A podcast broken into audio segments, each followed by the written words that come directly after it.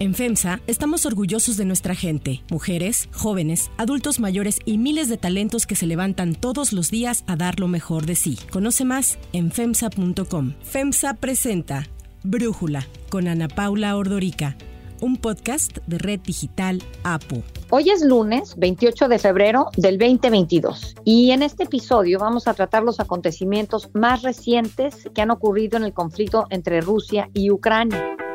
El fin de semana fue de más sanciones para Rusia por la guerra en contra de Ucrania. Estas sanciones han sido aplicadas no solo por países, también por organizaciones de carácter humanitario, financiero empresarial y deportivo. El día de ayer la Unión Europea aumentó varias de estas sanciones, muchas de ellas dirigidas a medios de comunicación. Ahí está un veto a Russia Today y Sputnik, que son los medios de comunicación más importantes de Rusia, y la negativa a medios de comunicación rusos también fue aplicada por plataformas como YouTube. Telegram dio a conocer que iba a valorar si restringía sus canales de mensajería porque no quieren ser fuente para la propaganda de noticias sin verificar. Entre las prohibiciones también está la negativa al uso del espacio aéreo europeo. Esta decisión la expuso Ursula von der Leyen, la presidenta de la Comisión Europea. We are shutting down the EU airspace for Russians Our airspace will be closed to every Russian plane, and that includes the private jets of oligarchs too. Las restricciones de vuelos a Rusia ya habían sido implementadas por otros países como Reino Unido,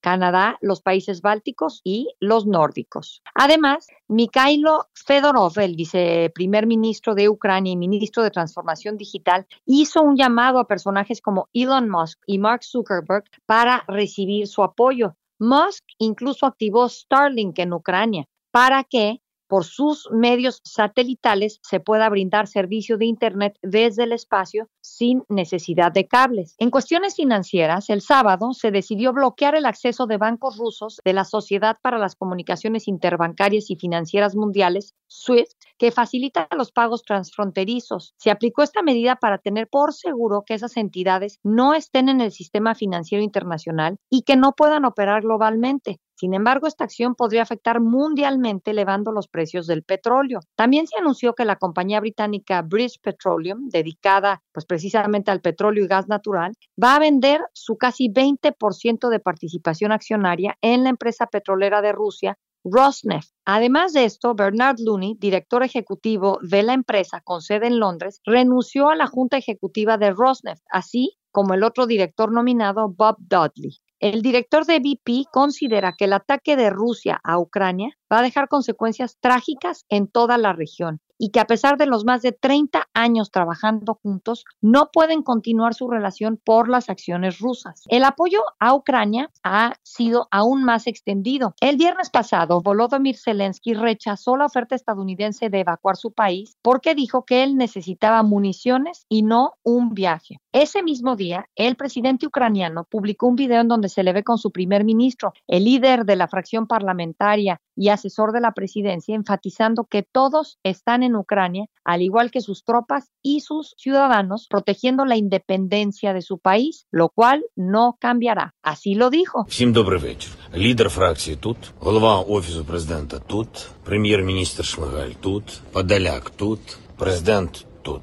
Всі ми тут, наші військові тут, громадяни суспільства тут, всі ми тут. Захищаємо нашу незалежність. нашу державу. так буде й далі. Como respuesta, Anthony Blinken, secretario de Estado norteamericano, anunció una aprobación de 350 millones de dólares que se destinarán al apoyo militar a Ucrania. Pero Estados Unidos no fue el único en brindar este tipo de apoyo. Países Bajos anunció que va a desplegar 50 armas antitanque y 400 cohetes. Suecia dejó de lado su postura neutral, por la cual se le caracteriza y condenó las acciones rusas. Así habló la primera ministra Magdalena Anderson. We demand President Putin to cease Russia in military operations immediately and unconditionally withdraw all forces from Ukraine. Además, Suecia enviará ayuda militar como cascos, chalecos antibalas, armas antitanque y alimentos para el ejército. En un movimiento sumamente llamativo, Alemania también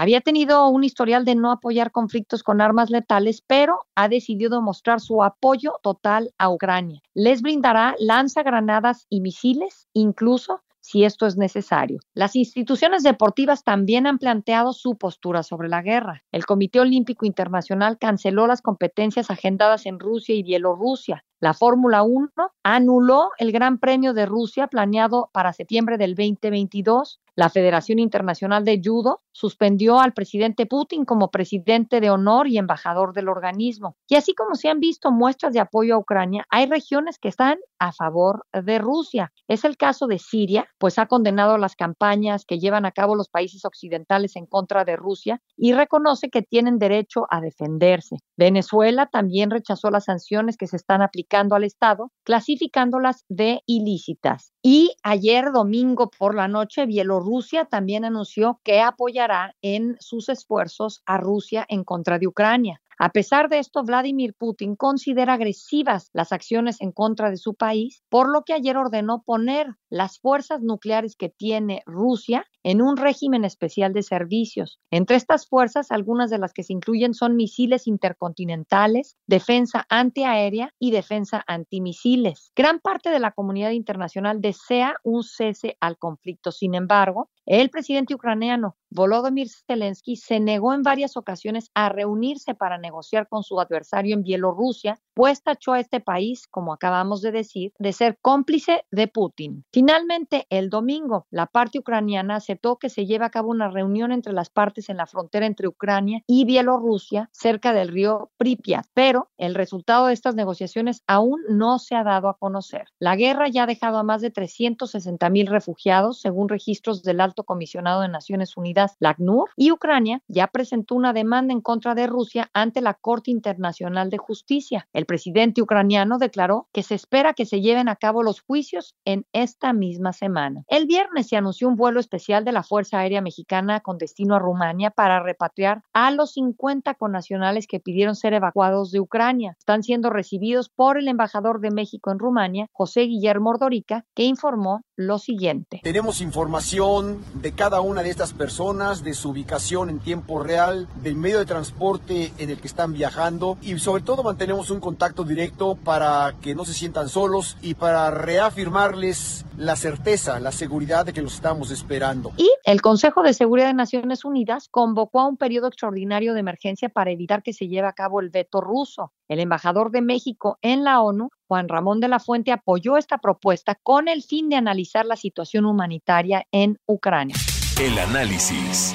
Para profundizar más en el tema, agradezco a Isabel Turrent, analista internacional, columnista del periódico Reforma, escritora, platicar con nosotros. Isabel, arrancaría preguntándote si sientes que este, estos primeros días eh, de ataque, de guerra, de intervención de Putin en Ucrania lo han fortalecido al presidente Vladimir Putin? No, Ana Paula, yo creo que cometió un grave error de cálculo, lo cual es bastante notable y debe tener muy sorprendidos sus admiradores, que lo consideran un estadista pragmático e inteligente. En primer lugar, subestimó la reacción que ha reaccionado con un valor que hemos visto todos.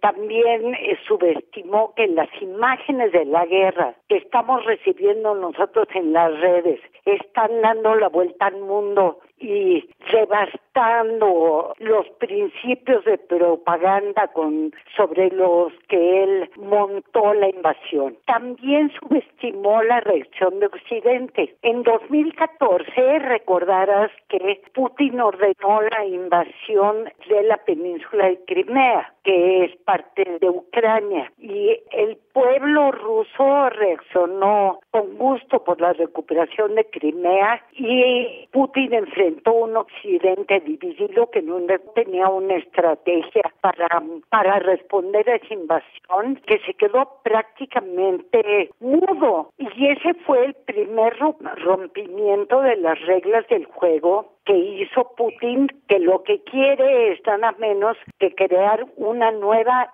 geopolítica en el mundo, no nada más en Europa. Así es que como él subestimó la reacción de Occidente, fundado o apoyándose en lo que había pasado en 2014, la reacción, por ejemplo, de la Unión Europea debe de haber sido una sorpresa inmensa para él. Y ahora enfrenta una sanción, un paquete de sanciones muy serios que están ya afectando terriblemente a la economía rusa. El rublo se devaluó en un porcentaje impresionante en solo 24 horas. Ahora hemos visto, pues incluso reacciones de la comunidad cultural, artística en Rusia, que no estamos acostumbrados a ver, eh, porque pues para ellos expresarse en contra del presidente Putin les puede costar un exilio en Siberia, les puede costar cárcel, como bien lo conoce Alexei Navalny, les puede costar la vida. Y hemos visto esta reacción de este segmento, hemos visto eh, manifestaciones de muchos rusos diciendo no a la guerra. ¿Cómo es posible que no haya calculado algo así Vladimir Putin? ¿Cuál es tu explicación, Isabel? Mira, yo creo, Ana Paula, que los dictadores se van aislando cada vez más. Putin es raro que no haya tenido, que te voy a decir, encuestas precisas y acertadas para calcular cómo iba a reaccionar la población, porque si algo le da terror a Putin son los levantamientos populares que tiran a dictadores. Ha sido inclemente con la oposición dentro de Rusia y sigue siéndolo. Hasta el momento, la última cifra que leí es que hay 6.000 manifestantes rusos en prisión. Porque Rusia no es Putin, ¿eh?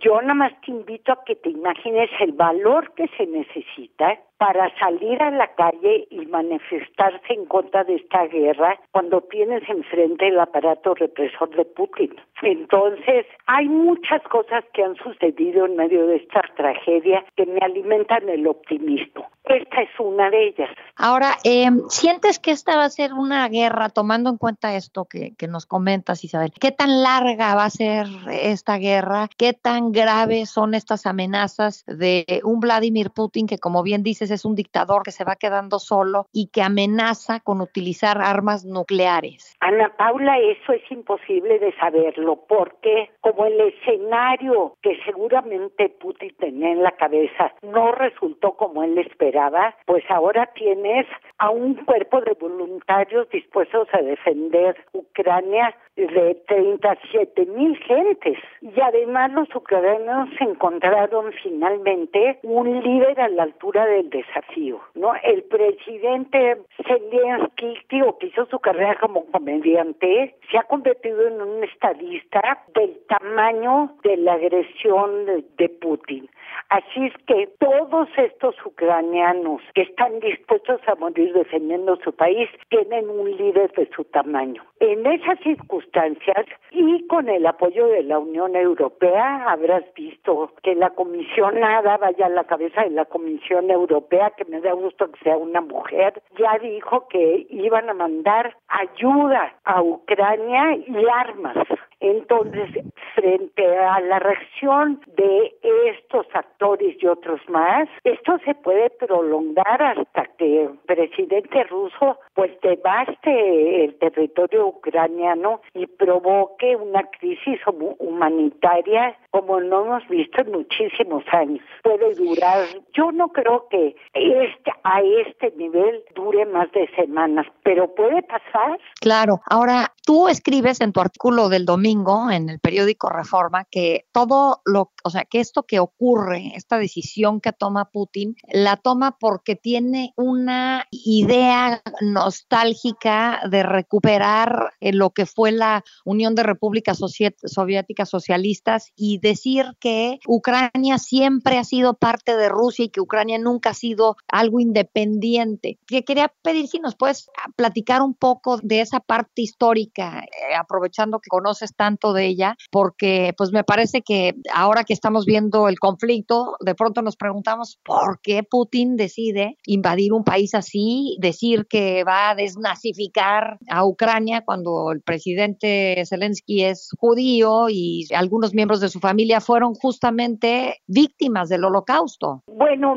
eh, mira, eh, la verdad es el equipo, vaya, Putin hay que tener en, hay que tomar en consideración este está estuvo ha estado rodeado desde que llegó al poder hace 22 años por un grupo de exfuncionarios de la vieja policía política, la KGB, y por una serie de asesores con una larga historia de cleptocracia por una parte, es decir, de manejo del mundo financiero y de ideas que podían sustituir a la idea del comunismo, que para ellos había perecido, es decir, con la desaparición de la Unión Soviética, pues el fracaso de la vieja ideología comunista de corte estalinista, pues había fracasado y se dedicaron a crear un ideario que sostuviera este nuevo régimen y que recuperara la grandeza la grandeza de Rusia. Para ello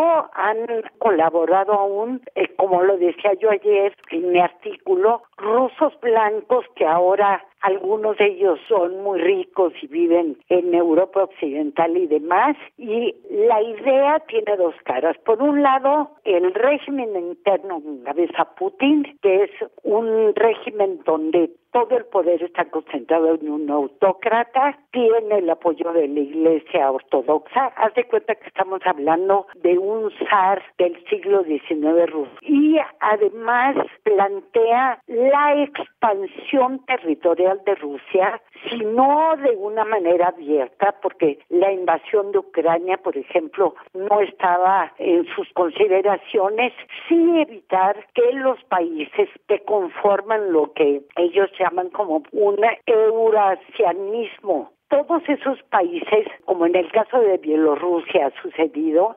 aceptaran el, el predominio y fundamental de Rusia sobre ellos. Esto implica, como te decía yo hace un momento, un cambio de política. Como Putin no puede cambiar la geografía, muy a su pesar, sí puede cambiar las variables y las normas de un nuevo equilibrio de poder. Por eso es que no está dispuesto a permitir el acercamiento de países como Ucrania a Europa. Ya no hablemos de la OTAN, pero eh, frente a lo que acaba de suceder, mira, cuando, cuando la OTAN expandió su presencia a países que tienen frontera con Rusia, como los países bálticos, yo pensé que era un error, porque era avanzar las posiciones de Occidente hasta la frontera de Rusia en una alianza que estaba dirigida desde su fundación. Entonces me parece un error, pero frente a la invasión rusa de Ucrania, tú vas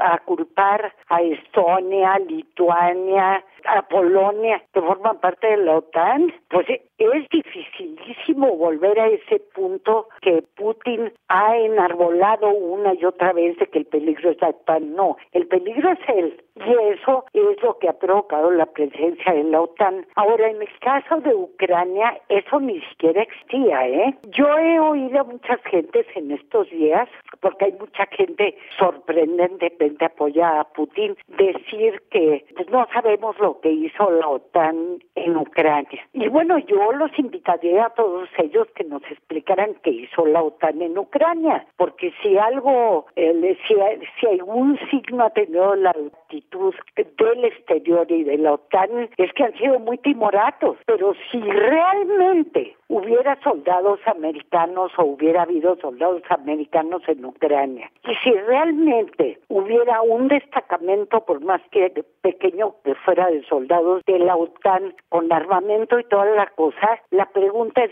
dónde están, porque si Putin o la policía ucraniana los soldados infiltrados en el este de Ucrania, en el Donbass, hubieran encontrado a un solo soldado de la OTAN, lo tendríamos en todos los medios, ¿no es cierto? Entonces, ¿dónde están? Isabel Turrent, estos acontecimientos evidentemente están cambiando minuto a minuto. Muchísimas gracias por lo pronto por platicar con nosotros y darnos tu análisis. Si te gusta escuchar Brújula, te invitamos a que te suscribas en tu aplicación favorita o que descargues la aplicación Apo Digital. Es totalmente gratis y si te suscribes será más fácil para ti escucharnos. Además, nos puedes dejar un comentario o calificar el podcast para que sigamos creciendo y mejorando para ti.